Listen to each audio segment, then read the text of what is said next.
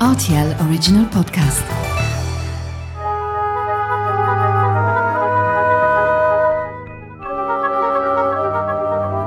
La route des vins du Luxembourg. Bonjour Paul, Oui, bonjour Mathieu. comment ça va Paul? Oh, ça marche, oui, très Ça bien. marche bien, Oui. ouais, Oui, ouais, on ouais. peut pas se plaindre. Merci de me recevoir ici. On est au sein de, bah, de votre établissement. Vous avez plusieurs établissements ici à, à Vianden. On est euh, donc à table dans votre hôtel-restaurant où je viens de déjeuner, très bien déjeuner hein, d'ailleurs. Heureusement. Et on y découvre notamment donc la, toute la gastronomie de, de cette commune de, de Vianden.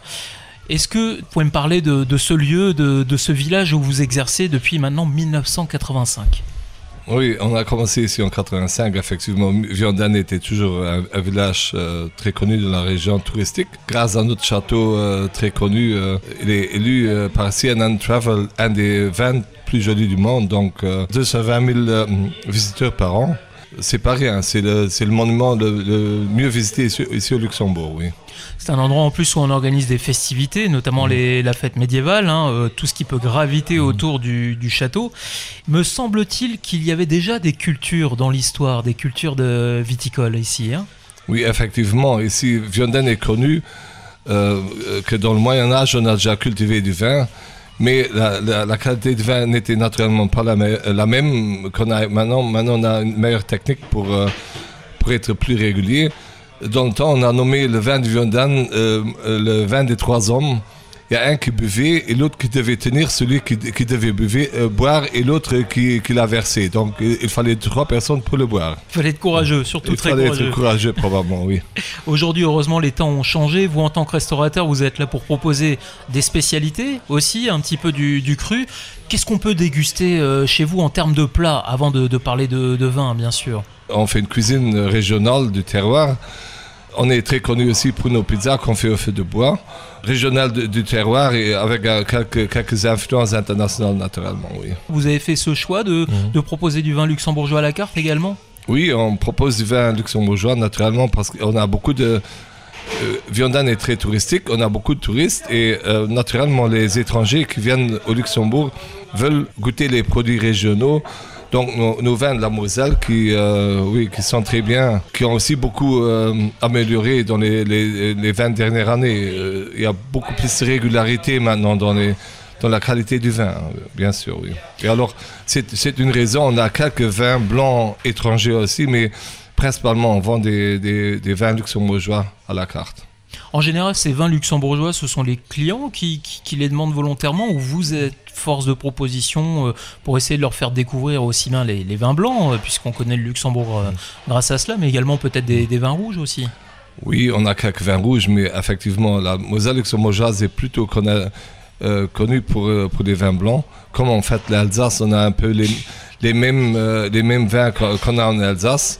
On a un peu le même microclimat à la Moselle qu'en Alsace. Donc euh, ça reste dans, dans les mêmes crus, dans les mêmes cépages.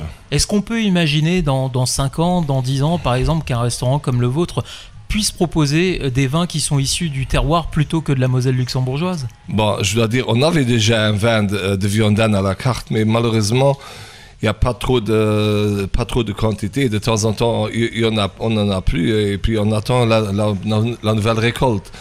Mais euh, oui, on, on a, on a eu du vin euh, de Monsieur Nico Wallisch, euh, qui est euh, notre seul euh, viticulteur ici à Vianden pour l'instant.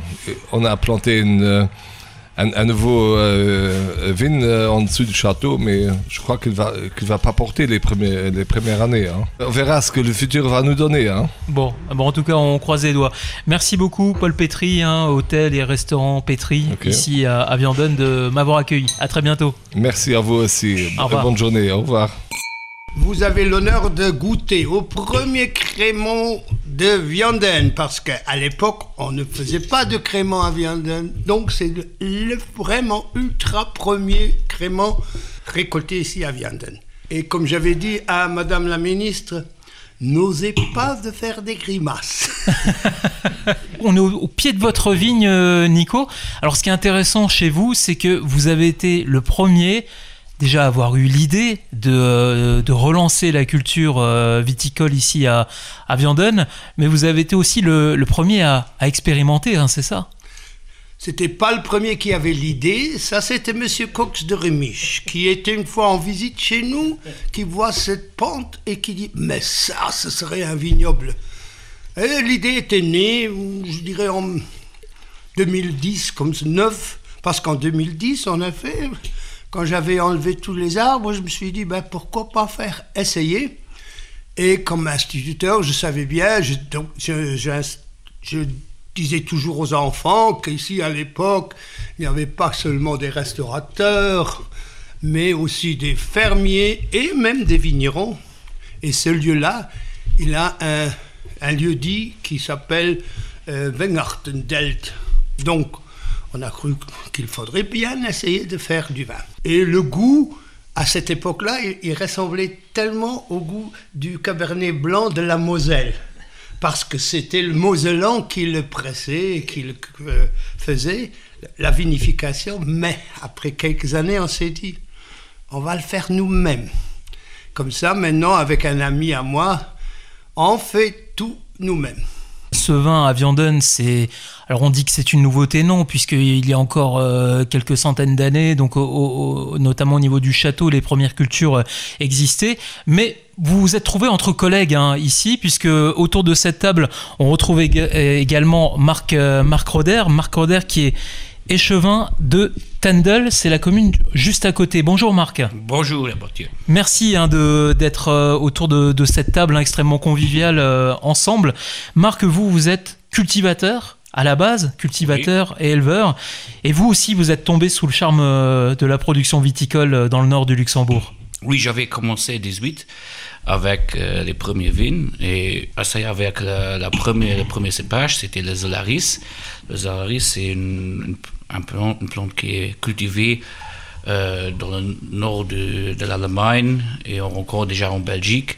Et alors, on, voulait être sûr qu'on a une plante qui fonctionne ici.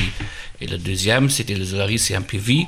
Alors, on n'a besoin, pas de pesticides, mais c'est une aromatique qui est autre que les, les, les vins qu'on connaît, euh, comme le, Pinot Gris, comme le Riesling ou le, Auxerrois. Ça, c'est chose. C'est une autre chose. Et alors, on a essayé ça. On a été en, en, en 20, 21, les premières récoltes avec les Solaris. Et bon, on a été seulement euh, 300 plantes. Et alors, on a dit, on fait du, du Federweizen avec ça. Euh, alors, directement après la récolte, on a, on a cultivé les. Euh, ou, fabriqué du, vin nouveau euh, avec euh, le Solaris. C'était intéressant, oui. Vous avez voulu tester d'autres cépages. Qu'est-ce que ça a donné de, de, votre côté? Vous pouvez en parler? Là, on était chez l'Institut viticole à Rémiche. Là, on a beaucoup de différentes euh, et on a regardé là, on a trouvé le Muscaris et le Sauvignon gris. Le Sauvignon gris, c'est un peu comme le Pinot gris en typique, mais c'est un PV, alors on pas de pesticide. Et le Muscaris, c'est quelque chose qui est vraiment nouveau parce que le muscat, le goût du muscat qui vient là, mais c'est encore un PV. Alors on a essayé les deux, mais ils sont encore. Alors on ne peut pas dire comment ça comment va y, mais on sait déjà du Institut viticole où on a fait des, des projets avec des vins là. Alors on doit regarder. Et donc Nico, bah là on est euh, dans le cadre de cette dégustation de, de ce crément. Ce vous l'avez établi à partir de, de quel cépage Vous avez opté vraiment pour, pour quel cépage? Comme j'ai qu'un seul cépage, c'est le Cabernet Blanc, le plus populaire de Pivy qu'on pouvait trouver. Et apparemment aujourd'hui, il est le plus cultivé en Europe. À l'encontre de M. Roder, moi je dois quand même le traiter. Parce que déjà la deuxième année, on avait des, des maladies. Une chose, à chaque euh, automne, il faut combattre les oiseaux. Ici, on a vraiment, on est en pleine nature, à droite et à gauche, et on a quand même une année, on, ils m'avaient volé tout. Ils vous ont piqué tous les grains Ils m'ont piqué tous les grains. Mais vraiment tous les grains. Je voulais voir combien d'oxles j'avais, j'en ai plus trouvé. C'était vraiment. Mais depuis, on fait voler des cerfs-volants. Pour une semaine, ça va bien. Mais après, les oiseaux, ils se sont habitués. ils viennent quand même. Pour nous, c'est la satisfaction est qu'on ait initié euh, la culture des vignes ici à Vianden et que vous allez voir bientôt. On est aussi parmi les initiateurs du nouveau vignoble créé au, au bas du château. Et ça nous rend assez fiers. On arrive actuellement au, pied du château de Vianden, là où se dessinent ces nouvelles vignes, en compagnie de Nico Valich, de Laurent Cox également, euh, vigneron sur, sur la route du vin de la Moselle luxembourgeoise. Ce sont des vignes qui ont été plantées euh, au printemps, hein, sont toutes jeunes. Oui, en, printemps, et aussi avec l'aide du for Forum d'emploi. Et on a pris le nouveau cépage floréal, ça veut dire c'est un cépage euh, interspécifique. C'est une coproduction des instituts pour la vigne de l'Allemagne et de France. C'est aussi pour prouver à l'avenir quel cépage c'est très bien pour notre région et aussi pour la résistance, pour voir comment ces plantes sont et aussi de moins besoin de produits phytosanitaires pour réduire cette problématique. Alors aujourd'hui, bon, on a une météo qui, qui est pas terrible, mais par contre, on voit tout de suite qu'on est sur une exposition qui est quand même relativement intéressante. Ah oui, ça c'est une très belle euh, exposition. Sinon, c'est pas le nord, c'est sud-ouest. C'est exactement l'idéal pour que la vigne elle pousse. Je vous vois avec votre tenaille en train de couper un petit peu. Ça demande déjà un petit peu d'entretien à ce stade? Oui, ça c'est de l'entretien. Mais par contre, il pousse. Il faut les tenir euh, car la, la vigne, il a la tendance toujours s'accrocher. Et si tu n'as pas du fil, alors elle reste sur la terre. Et en théorie, très anciennement, il y a un millénaire, les vignes ou les pieds de vignes, c'est toujours près des arbres. Et aussi, les, fruits sont allés en hauteur dans les arbres. Et là, il y avait aussi les fruits, car les fruits, ils cherchent le soleil. Et maintenant, c'est l'inverse. Ça veut dire on a planté seulement dans la vigne. Ça devient une monoculture. Et c'est à cause de ça, il faut que la vigne, il a beaucoup besoin du soleil. Il n'y aura pas de récolte hein, là au mois de septembre, hein, euh, on s'en doute bien, mais quelle va être la, la prochaine étape pour ces pieds de vigne? L'année prochaine, on peut avoir un, deux raisins par pied, mais peut-être c'est pas voulu, car elle prend trop de, trop de force pour que la vigne est trop jeune pour déjà porter euh, des raisins. Alors c'est mieux après la troisième, ou le mieux serait quatrième, cinquième année, il y vient à la production. Et là, donc, on continue à, marcher hein, tout au long de, ces vignes. Des vignes qui, sont vraiment agréables parce qu'on a des, très belles fleurs multicolores le long des vignes.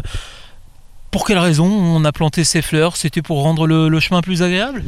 Il faut aussi qu'il y a des autres plantes qui ont, planté, qui ont pu planter dans les vignes, qui apportent de matière organique. Et en plus, il y a très belle, des très belles fleurs pour les insectes d'autour. Ça veut dire on va créer une petite euh, zone pour toute la vie animale qui est dans la vigne. Et pas seulement, on produit pas seulement les raisins, des raisins, mais plutôt les raisins sont plus favorisés à, à travailler si on sont en concurrence avec les autres herbes. Alors Laurent, donc ce sont des sols qui n'ont pas été travaillés depuis très longtemps, on est sur des nouveaux cépages, on est quelque part sur une vigne du futur. Oui, c'est la directive en général, ça veut dire il faut réduire la question de la monoculture. C'est pas seulement dans les vignes, c'est aussi dans les champs, c'est dans tous les organismes vitaux. Si tu as seulement un organisme, ça devient compliqué. Si tu as plusieurs organismes qui travaillent ensemble, qui se combattent pour vivre, ça donne des meilleurs résultats pour, aussi pour les fruits. Alors je vais vous poser une colle. Est-ce qu'on peut imaginer demain cultiver de la vigne au milieu d'une forêt? Oui, ça veut dire si le changement climatique devient encore plus, plus lourd ou plus, plus forte, ça veut dire car la vigne, seulement du soleil, c'est néfaste. Alors il faut aussi de l'ombre. Et les, les prochaines étapes, déjà aujourd'hui, il y a en France des, des études qui font des panneaux solaires dans les, dans les, dans les vignobles pour réduire l'ensoleillement et pour réduire un peu le taux d'alcool et augmenter l'acidité. Et on peut dire que dans 10-15 ans, si les prévisions sont un peu comme ils disent, ça devient toujours plus, chaud, alors il faut avoir des recettes pour combler ce trop de soleil. Arthur, euh, on est ici à Colmarberg, on est en train de, de visiter au pied de vigne. Comment on l'appelle celui-ci? Le premier, c'est les raisins de fraises. Ils ont un peu le goût de fraises. Moi, je dirais plutôt le, le cassis. Et vous ouais. le vinifiez comment celui-ci? Bah, c'est, en principe, euh, c'est plutôt pour faire de la marmelade, mais j'ai fait du rosé avec, euh, mais j'ai fait quelques bouteilles. Petite production, euh, comme on dit, qui est assez confidentielle, mais avec une exposition quand même qui est assez sympa au niveau du soleil. Ça, c'est le plein sud, cette direction. Donc, on dit qu'on a trop de chaleur maintenant, mais euh, en fait, les raisins ont besoin de beaucoup de chaleur tout de même. Et dans le nord du pays, on n'a jamais trop de chaleur non On plus. n'a pas trop de chaleur, non. On a assez de soleil, mais on n'est pas gâté comme au sud de la France. Euh, Bien sûr. Là, donc, vous avez expérimenté d'autres euh, d'autres cultures, d'autres cépages. Et là, on est sur une culture assez avancée. hein, on peut en parler? Oui, bah ça c'est du Syrah. Le Syrah est d'origine de hum, la région de Vienne, au sud de Lyon. Je l'ai planté en 2005. Ils ont 7 ans, 8 ans maintenant. Vous êtes content de, de la production? Là, on, on- on fait un tour, là, on parcourt un petit peu. On, on a déjà des, des, des belles grappes. hein? Oui, ils ont bien poussé. Euh, on voit les grappes, euh, c'est énorme hein, pour Très grosses, ouais. le Luxembourg. On avait la chance euh, qu'on n'avait pas de pluie en mai et juin, donc la pourriture euh, n'était pas là. Donc c'est à cause de la sécheresse qu'au Luxembourg, les, les grappes ont survécu euh, sans maladie. Et je fais un traitement biologique soufre et cuivre et deux fois jusqu'à maintenant. C'est rien. Et on, on a vraiment des, des grappes qui sont vraiment, euh, oui, qui sont, qui sont exceptionnelles. hein. Finalement, on récupère euh, le, ce réchauffement, cet ensoleillement euh, du, du nord du Luxembourg qui, est- qui est quand même de, de plus en plus présent. On a quelques étés maintenant qui étaient très chauds. Par exemple, en 21, j'avais le problème que tout était hum, plein de mildiou, euh, odium, tout était foutu. Tout. À cause de l'humidité. Ouais. Ouais, tandis que cette année, bah, ça ventile. On a la lumière et euh, pas trop de pluie. On, on aime que ça pleut parfois pour euh, arroser les plantes, mais euh, pas chaque jour. hein.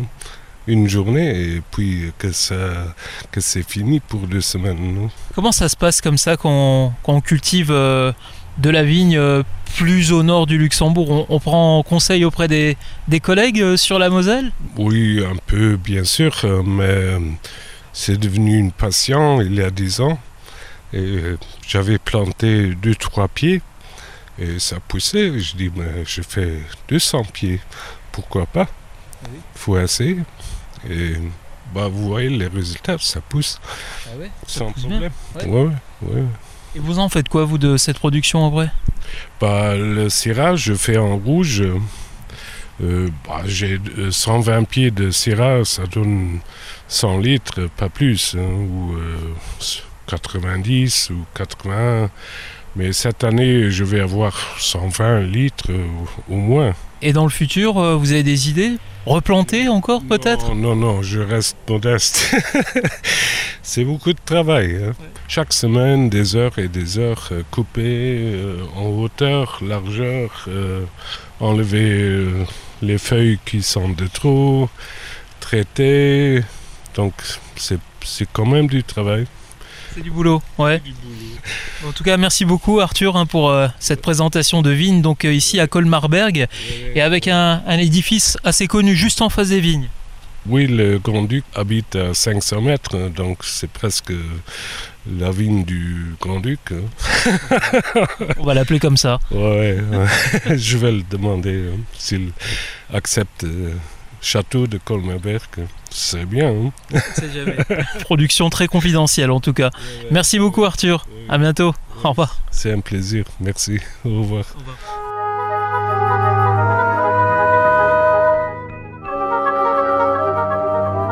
La route des vins du Luxembourg.